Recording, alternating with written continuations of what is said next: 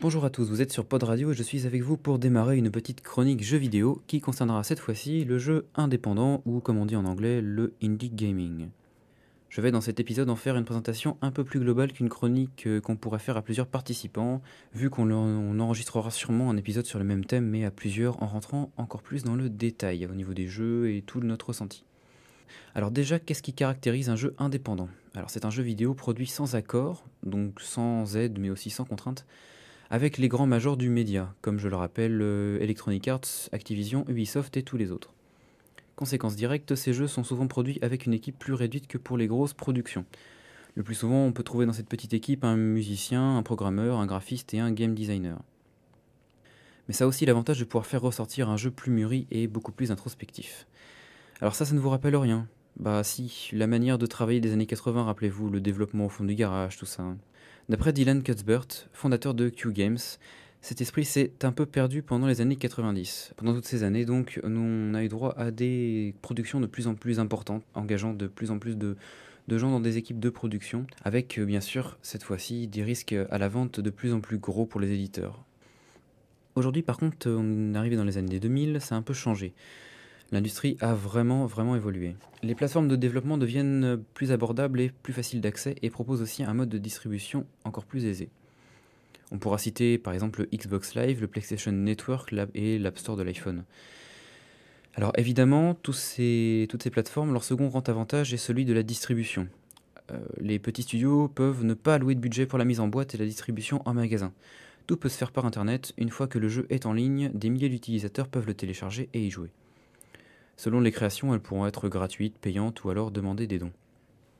Bon, maintenant, il faudrait quelques exemples. Le jeu indie pourrait se différencier en plusieurs genres. On a des jeux plus typés arcade qui sont plus les plus nombreux d'ailleurs, avec des titres comme Everyday Shooter, Braid, World of Goo, Bejeweled, Piggle, Castle Crasher. On peut aussi trouver des jeux plus casual, c'est-à-dire des jeux plus faits pour un plus grand public et jouables par petites doses. Ou alors encore des productions se rapprochant plus de l'art gaming, comme le récent succès de Flower de Genova Chen sur le PlayStation Network, ou encore Mimbit, The Manipulator, Flow, Linger in Shadows. Des jeux misant plus sur le ressenti du joueur, construits en plusieurs tableaux et explorant la sensibilité et la réflexion de celui qui est derrière l'écran. Vous me direz qu'il existe aussi des jeux produits par de grands noms comme Electronic Arts qui sont aussi des jeux originaux par leur forme et qui n'ont pas rencontré beaucoup de succès. Je pense à Okami, Mirror's Edge, No More Heroes, Katamari Damacy, Ico et plein d'autres. Ces jeux, prenant un risque, que ce soit au niveau visuel ou au niveau du gameplay, se font de plus en plus nombreux. Ils sont souvent d'ailleurs encensés par la critique, mais ils restent des succès d'estime, avec des ventes en berne par rapport aux autres productions de ces studios. Malgré tout, l'essai n'a pas servi à rien. Electronic Arts avec Mirror's Edge s'est rendu compte que les joueurs attendaient autre chose. Au cinéma par exemple, il existe des films qualifiés de grand public, faits pour plaire au plus grand nombre, et il existe aussi d'autres films qui diviseront plus les foules, avec le point de vue d'un ou plusieurs créateurs plus personnels, comme pourraient l'être ces jeux indépendants. Les grands studios l'ont bien compris et apparemment pour Electronic Arts, l'envie de diversifier leur activité est bien là. Avec Mirror's Edge ou Dead Space, il n'y avait pas encore une touche aussi singulière que des jeux comme Braid ou Ico, mais EA s'est rendu compte que le nouveau public cherche aussi des titres qui vont privilégier la créativité euh, aux dépens des moyens. Alors ils continueront sûrement Madden et FIFA, tous ces jeux qui se vendent par palette entière chaque année, mais ils ont aussi assuré qu'ils feraient l'effort de sortir moins de jeux mais plus attentionnés et mieux mis en avant pour créer une diversité dans leur catalogue.